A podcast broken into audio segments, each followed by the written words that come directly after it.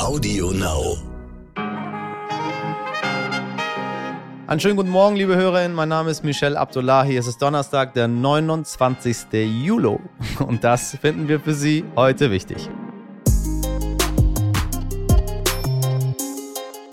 Heute ist ein besonderer Tag im negativen Sinne und deswegen sprechen wir hier über Klimapolitik. Ihr Lieblingsthema. Freuen Sie sich auf ein Streitgespräch? Ja, Sie haben sich mehr Streitgespräche bei uns äh, gewünscht. Wir hatten ja mal eins, das kam so gut an. Es gab äh, so viele ähm, tolle E-Mails dazu, dass wir jetzt mehr Streitgespräche machen. Heute mit Wiebke Winter. Sie gilt als Greta der CDU. Oh Gott, oh Gott. Und Ingo Tepje von der Partei Die Linke aus Bremen. Ach ja, und welcher besondere Tag heute ist, das verrate ich Ihnen später auch noch.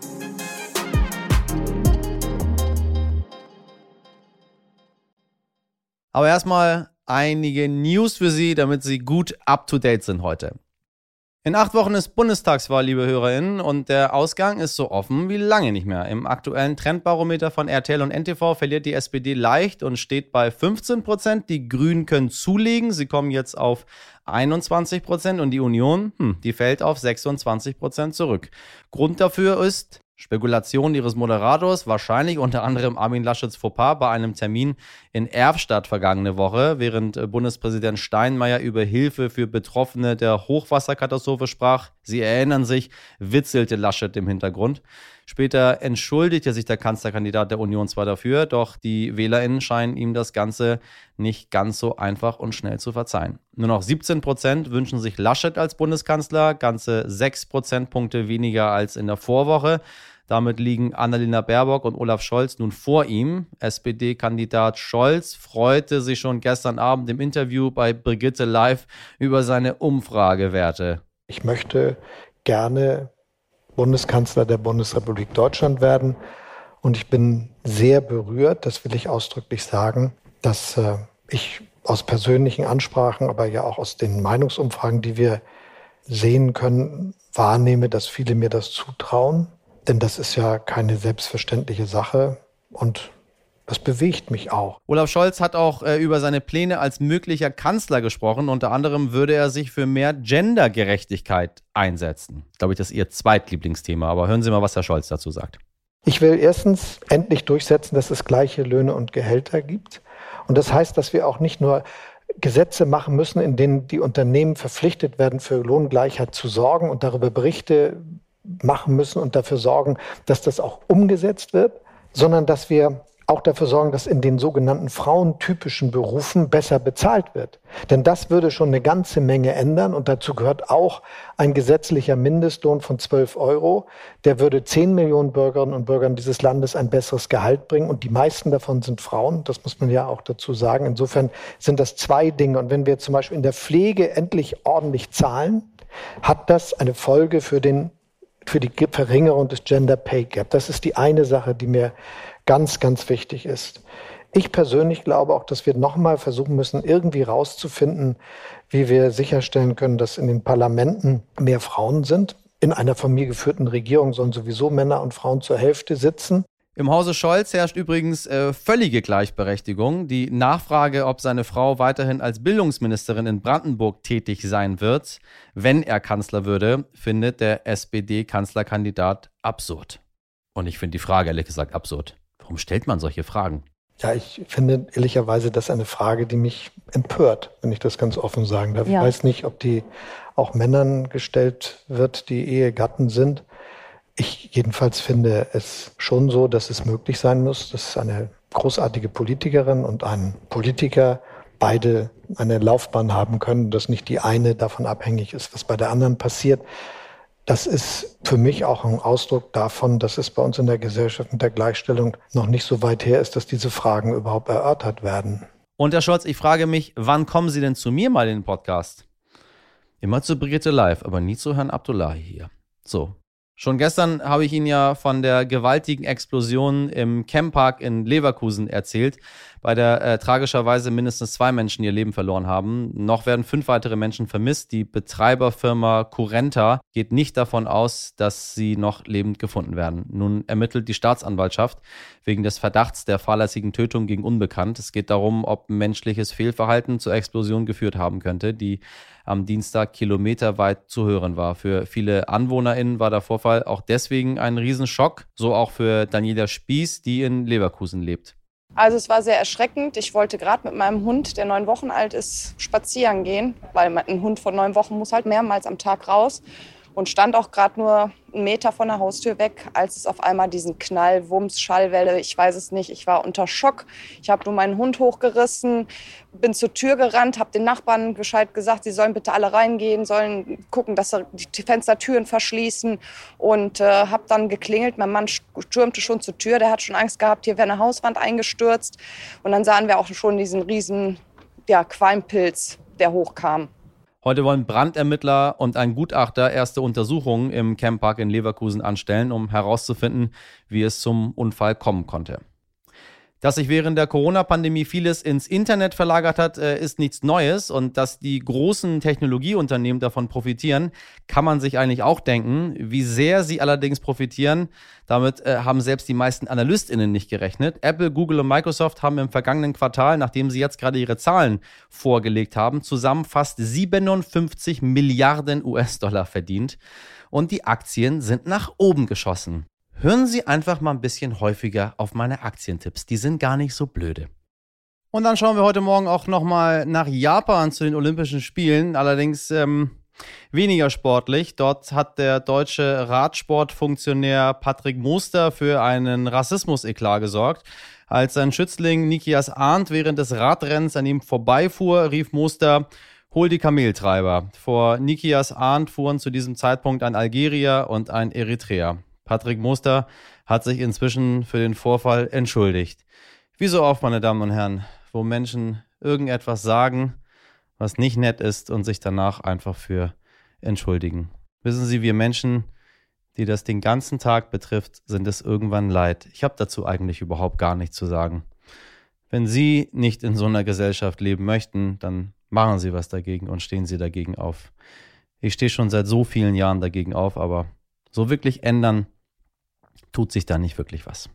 Was ein bisschen schade ist, aber wissen Sie, ich bin es mittlerweile gewohnt und komme damit klar. Wenn Sie diese Gesellschaft nicht mögen, dann damit nicht klarkommen, machen Sie was dagegen. Heute ist der Erdüberlastungstag und das ist kein Grund zur Freude, denn genau heute haben wir global alle erneuerbaren Ressourcen für dieses Jahr verbraucht. Das hat das Global Footprint Network berechnet. Im letzten Jahr lag der Tag pandemiebedingt erst am 22. August. Nun sind wir fast wieder auf dem Niveau wie vor Corona. Würden übrigens alle Menschen auf der Welt so leben wie wir in Deutschland, dann bräuchten wir pro Jahr drei Erden und nicht nur diese eine. Dass wir unbedingt etwas tun müssen, davon sprechen jetzt alle wieder und äh, auch nach dem Hochwasser insbesondere. Aber wo genau kann man ansetzen? Äh, wie gehen wir mit dem Thema Fliegen um? Wie bekommt man mehr Solaranlagen aufs Dach? Und welche Rolle spielt die Wirtschaft dabei? Das diskutiere ich jetzt mit Wiebke Winter von der CDU und Ingo Tebje von der Partei Die Linke. Viel Spaß mit unserem, ja, ich möchte schon sagen, sehr knalligen Streitgespräch. Frau Winter, Sie gelten als äh, die schwarze Greta. Gefällt Ihnen das überhaupt, so genannt zu werden? Ich setze mich für mehr und ehrgeizigeren Klimaschutz in Deutschland ein. Ähm, mit Greta Thunberg äh, verbindet mich das Ziel. Bei den Wegen sind wir aber sehr unterschiedlich. Von daher bleibe ich gerne Wiebke.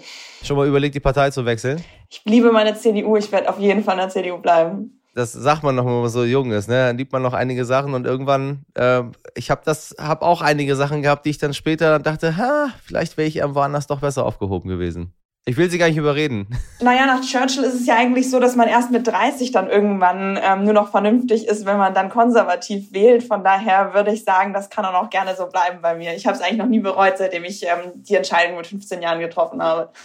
Herr Tepier, äh, Klimaschutz ist bei der Linken nicht so weit oben im Wahlprogramm zumindest. Da geht es um Mindestlohn, da geht es um äh, bezahlbaren Wohnraum. Äh, also es kommt, natürlich kommt das irgendwann, das kommt in, in allen Parteiprogrammen vor, aber abgeschlagen. Na, ich glaube, wir, wir sind äh, abgeschlagen, ist es nicht, sondern wir haben äh, sehr klare Ausrichtung, äh, ich sag mal, Klimaneutralität und äh, soziale Gerechtigkeit zusammenzuführen. Und ich sag mal, äh, mit äh, der Dekarbonisierung der erneuerbaren Energien, also der fossilen Energien bis 2035 sind wir sozusagen ganz weit vorne, auch von den Forderungen her, was ich, die wir im Wahlprogramm aufgestellt haben. Reicht das? Wir wissen, dass wir, also, also 2035 äh, ist zumindest von der Zielmarge, glaube ich, schon äh, eine gute, um die Pariser Klimaziele zu erreichen. Wir wissen, wir müssen gerade die großen Brocken an CO2, was ich, möglichst schnell reduzieren, damit wir im Klimabudget ähm, die Pariser Ziele noch ähm, erreichen können. Ähm, aber das ist alles sehr eng und sehr schwer. Also wir merken das ja auch in der Bremer Klima-Enquete, was ich, wie hart der Weg ist, um die Pariser Klimaziele tatsächlich auch erreichen zu können. Frau Winter, meinen Sie, das klappt? Die Linke liegt bei 6 Prozent aktuell. Äh, anscheinend hat man da nicht so viel Vertrauen, dass das funktioniert, alles, was man sich da so vornimmt. Ich würde auch allen Menschen gerne empfehlen, dass sie die CDU wählen sollten, wenn sie einen vernünftigen ähm, und gesamtgesellschaftlichen Klimaschutz haben wollen, der zum Schluss auch wirklich funktioniert. Ich dachte, der Klimaschutz ist bei der CDU gar nicht angekommen, weil ich dachte, so richtig die, ähm, die Inhalte der Klimaunion äh, sind ja nicht wirklich äh, in das Wahlprogramm der CDU reingekommen. Ich sag mal, insgesamt ist das alles sehr unverbindlich, was bei der CDU ist. Und ähm, ich nehme das eher wahr, sozusagen die CDU als die Klimabremser. Also sowohl was die Frage von Ausbau erneuerbarer Energie angeht. Aber Herr Tepje, das stimmt ja überhaupt nicht. Ja, doch, gucken Sie doch an, was ich sag mal. Das ist ja falsch. Der Solarausbau, der lief super, bis die CDU ihn abgewürgt hat. Der Windausbau lief super, bevor die CDU ihn abgebaut hat. Und ähm, ich sag mal, auch bei dem Umrüstung der äh, Automobile wären wir, was ich schon vor Jahren viel weiter gewesen, hätte die CDU und ich sag mal, die jung geführten Wirtschafts- und Verkehrsminister das nicht immer wieder ausgebremst. Und äh, jetzt hechelt man dem hinterher. Also zuallererst möchte ich einmal kurz hier auf die Zahlen äh, aufmerksam machen, die übrigens in Bremen auch nicht gut laufen. Ich glaube aber ehrlich gesagt dass das Blaming nicht uns weiterbringt, sondern der Blick in die Zukunft und zu schauen, was können wir jetzt noch machen. Ich bin auch der Meinung, dass nicht alles gut lief.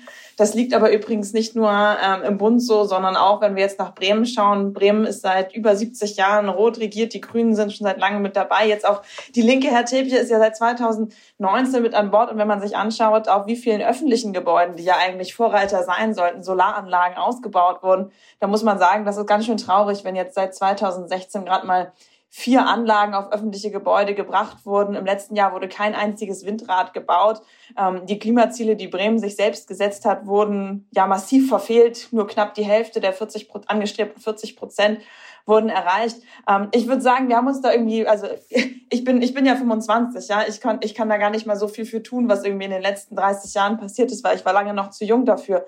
Ähm, aber es bringt jetzt meiner Meinung nach auch nichts, wenn wir uns jetzt alle irgendwie gegenseitig die Schuld in die Schuhe schieben, sondern es geht darum, wer hat jetzt den Plan, dass wir klimaneutral werden und zwar schnell genug, dass wir das 1,5 Grad Ziel einhalten. Wobei ich da einmal ähm, dazwischen, äh, äh damit ich beide mal verteidige, also die Linke ist nicht bekannt als die große Klimapartei, das zur einen. Äh, und Herrn Laschet äh, scheint der Klimawandel irgendwie zu überraschen, wenn man ihn sich anschaut, was er so in den letzten äh, Wochen wirklich für teilweise sehr befremdliche Dinge von sich gegeben hat. Also es laufen ja die Memes durch das Internet hoch und runter mit absurden Aussagen von Herrn Laschet, der jetzt gerade den Klimawandel als neues Problem erkannt hat, nachdem er sich die Flut angeschaut hat. Das, da, das mal erstmal mal so allgemein vorweg. Aber Sie sagen was Spannendes. Sie wollen ja beide das Gleiche letztendlich. Ähm, nun ist die Frage, wie, wie ist der Angang dort drin? Muss man für den Klimaschutz die, äh, die BürgerInnen abholen oder muss man die Industrie abholen? Wer macht's am Ende? Man muss doch beides machen. Also ich glaube, ich, man darf auch nicht behaupten, dass, ähm, ich sag mal, der Klimawandel wirtschaftsfeindlich wäre. Die Frage ist, wie kriegen wir soziale Gerechtigkeit, Wirtschaftswachstum und Klimaneutralität zusammen? Und ich finde, das lassen sich doch gute Beispiele finden. Also wir haben in Bremen den, ähm, mit drei IPCI-Anträgen sind wir erfolgreich hier in Bremen, was sozusagen den Aufbau von der Wasserstoffindustrie angeht. Wir sind beim äh, Kohleausstieg, was ich weit vorne, was unsere, ähm was unsere Kraftwerke als solches angeht. Ähm, und äh, wir setzen darauf, ähm, dass wir äh, jetzt die Wärmewende auch für die Gebäude hinkriegen. Und das ist ja einer der Punkte auch, wo wir uns als Linke auch nochmal deutlich entscheiden. Wir sagen, wir wollen ein Klima, äh, wir wollen mietenneutralen, ähm, ich sag mal, Klimaneutralität der Gebäude. Das heißt, was ich, die Vermieter müssen ihren Beitrag leisten jetzt bei der Sanierung der Gebäude. Und die Mieter ähm, zahlen das entsprechend natürlich äh, über höhere äh, Mieten, allerdings nur in der Maße, was ich, wie sie auch Einsparungen als solches haben. Und an den Punkten muss man halt ähm, ich sag mal, soziale Gerechtigkeit und Klimaneutralität zusammenkriegen. Und äh, ich glaube, da sind wir mit unserem Programm schon weit vorne. Das sieht die Union äh, erfahrungsgemäß anders, Frau Winter.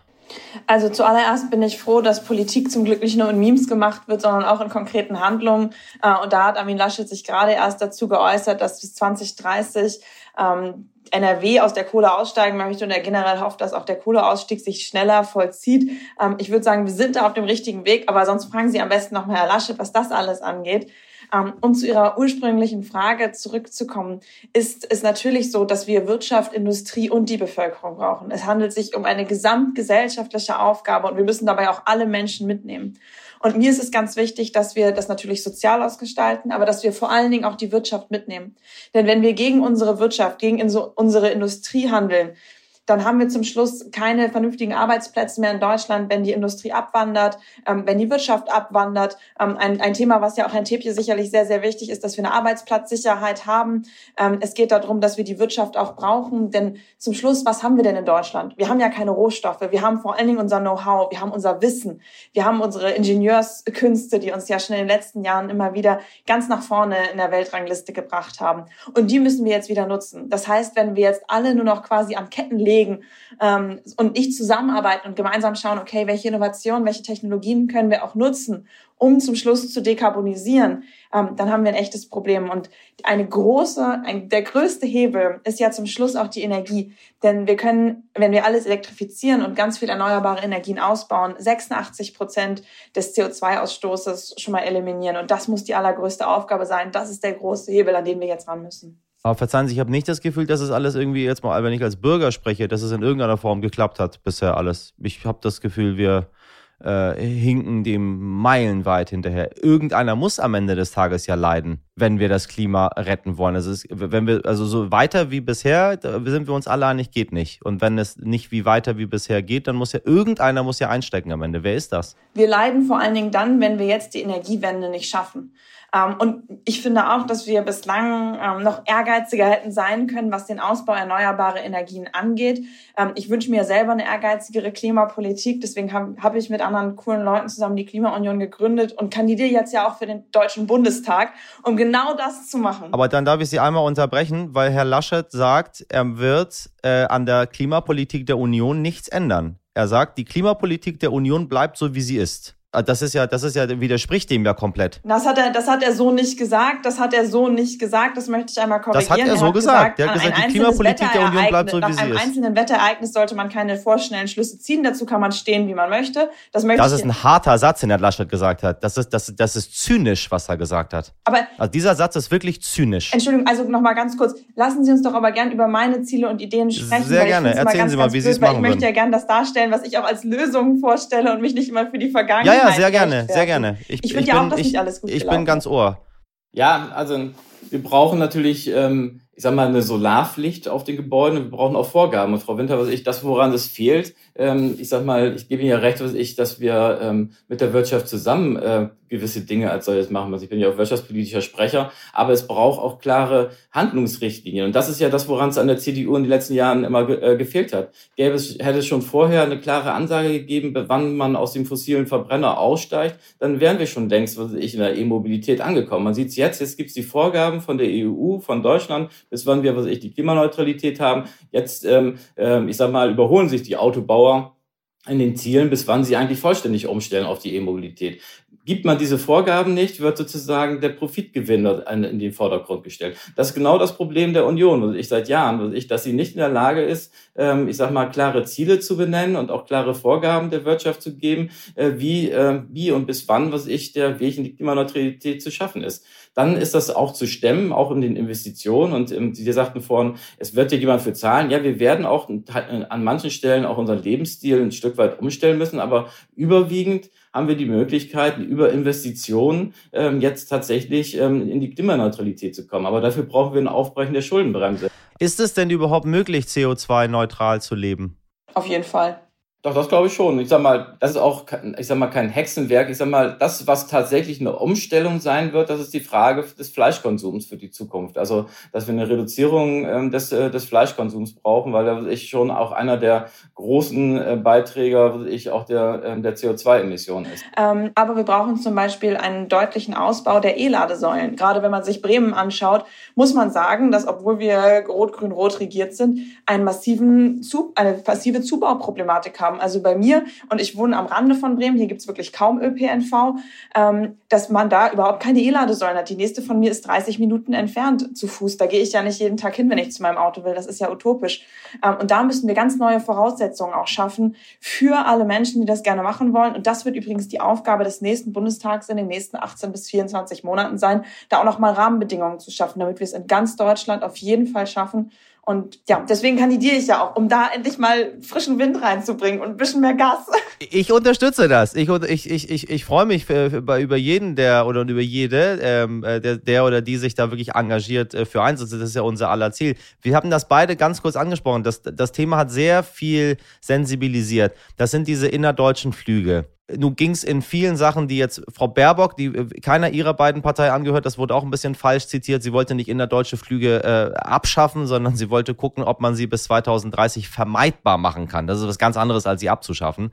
Äh, und wir haben auch viel über, über diese Mini-Flüge gesprochen, wie von Nürnberg äh, nach München, die aber auch ihre Gründe haben, wenn man mit den Pendlern dort vor Ort spricht. Muss man innerdeutsche Flüge, ich sag mal, mittelfristig ähm, streichen? Ist das ein, ist das ein Ziel, die, die, die, die Kurzstrecke? Und frage, was ist die Kurzstrecke? Ist die Kurzstrecke schon Hamburg-Frankfurt? Ist die Hamburg-Köln? Oder ist die Nürnberg-München? Was ist die Kurzstrecke? Das ist so, was, was, was sind, was sind die Standpunkte Ihrer Parteien dazu? Und Ihre eigenen auch? Also Kurzstrecke generell wird ja häufig auch mit einer Distanz von 1500 Kilometern angegeben. Das wäre zum Beispiel auch Bremen-London oder Bremen-Barcelona ja. würden dann noch als Kurzstrecke gelten. Ja. Ähm, das halte ich nicht für realistisch und auch nicht für sinnvoll, solche Flüge zu streichen. Genauso übrigens, was innerdeutsche Flüge angeht. Ähm, denn zum Schluss ist Fliegen und Reisen auch immer eine Möglichkeit ähm, des interkulturellen Austauschs.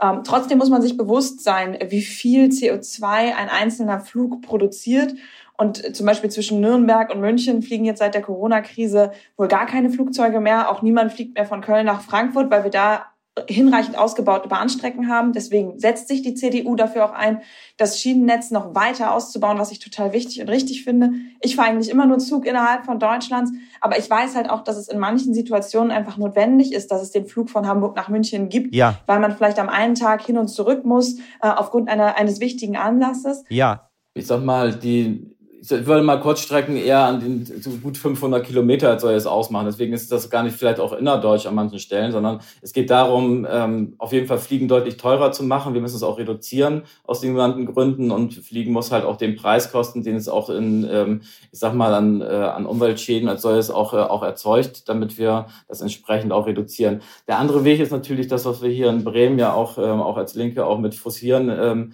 dass natürlich das Fliegen auch emissionsfrei werden muss. Also das heißt, ich, dass wir äh, daran arbeiten, dass ähm, das Fliegen klimaneutral wird. Das ist hier in Bremen ein großes Thema. Ähm, das heißt äh, Wasserstofffliegen. Ähm, aber neben dem CO2 ist natürlich das Wichtige auch ähm, die Kondensstreifenbildung zu, ähm, zu reduzieren, weil man darf nicht vergessen, es geht nicht nur um die CO2-Reduktion, sondern auch darum, was ich, ich sag mal, äh, auch über die Kondensstreifenbildung die Klimaschädlichkeit vom Fliegen zu reduzieren. Was wäre die erste Amtshandlung die Sie sich von einem neuen Bundeskanzler oder neuen Bundeskanzlerin wünschen würden? Aus meiner Sicht ist einer der großen, äh, der großen Hebel zum einen zu sagen, wir erkennen die Klimakrise als das an, nämlich die große äh, Gesellschafts- und Menschheitskrise und wir nehmen alles Möglichkeiten in, äh, in Anspruch, um unsere Klimaziele bis 2035 als solches zu erreichen. Und dazu würde für mich deutlich gehören, dass nicht so wie äh, jetzt während der Corona-Krise gesagt worden ist, wir tun alles, was nötig ist und Geld spielt keine Rolle. Das muss äh, jetzt äh, im Rahmen der Klimakrise auch gelten. Ja.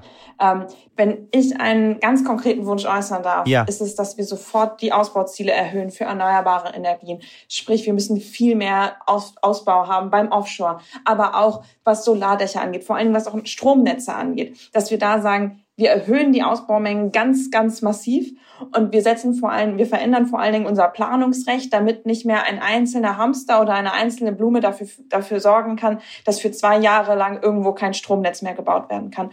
Und ich möchte an dieser Stelle. Dann sind Sie auch für eine Solarpflicht auf den ja, Dächern? Ja, ich bin für eine Solarpflicht auf, auf Dächern tatsächlich mit bestimmten Einschränkungen. Das ist ja immer klar. Ich meine, wenn es überhaupt keinen Sinn ergibt, auf einem bestimmten Dach eine Solarpanel aufzubauen, ähm, dann denke ich auch, okay, dann ist das irgendwie sinnlos, wenn man da eins draufsetzt. Aber grundsätzlich ja.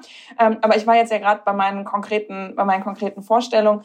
Und eine konkreten, einen konkreten Wunsch, den ich auch gerade für meine Generation habe, ja, ich bin 25 Jahre alt, ist, dass wir die schwarze Null ja. mehr als ernst nehmen. Denn es gibt uns überhaupt nichts als Generation, wenn wir dann in 30 Jahren so viele Schulden haben, dass wir nicht mehr für die Sanierung wichtiger Infrastruktur Gelder zur Verfügung haben. Das, was man in Bremen teilweise auch sieht, dass die öffentlichen Gebäude wie Schulen wirklich immer weiter verkommen, ähm, weil wir einfach kein Geld mehr haben für solche wichtigen Investitionen. Und genauso wie wir die Klimakrise angehen müssen, müssen wir auch die schwarze Null bewahren. Jetzt kommt immer die Frage, wie geht das? Ich finde, dass es viele Ideen gibt. Zum Beispiel Green Bonds finde ich eine wahnsinnig spannende Idee. Ganz viele Menschen wollen in grüne Projekte investieren ähm, die sind total überzeichnet. Da sollten wir viel mehr rein investieren. Ähm, wenn wir die Wirtschaft weiter entfesseln, dann gibt es auch immer mehr Steuereinnahmen und darauf sollten wir setzen. Aber wir dürfen die schwarze Null nicht gegen die grüne Null ausspielen, sondern wir müssen beides ineinander vereinen. Meine Damen und Herren, wenn Sie sich fragen, was sich Ihr Moderator als erste Amtshandlung wünscht, der hat ja auch noch immer eine Stimme hier in dieser Sendung.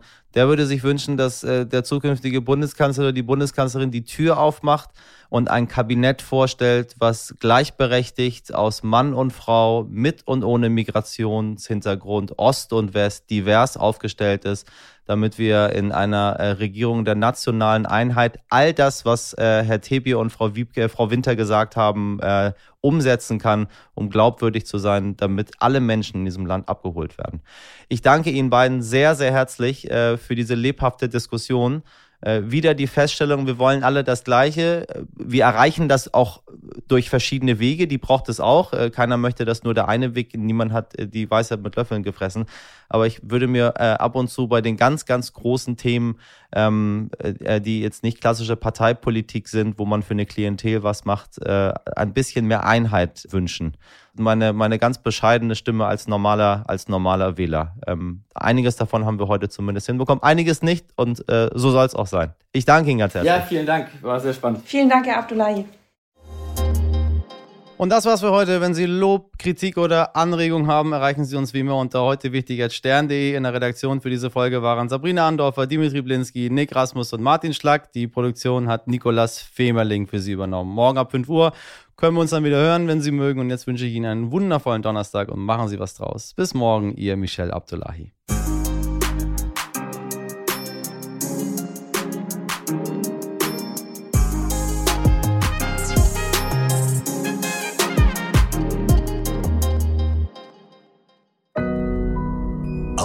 Now.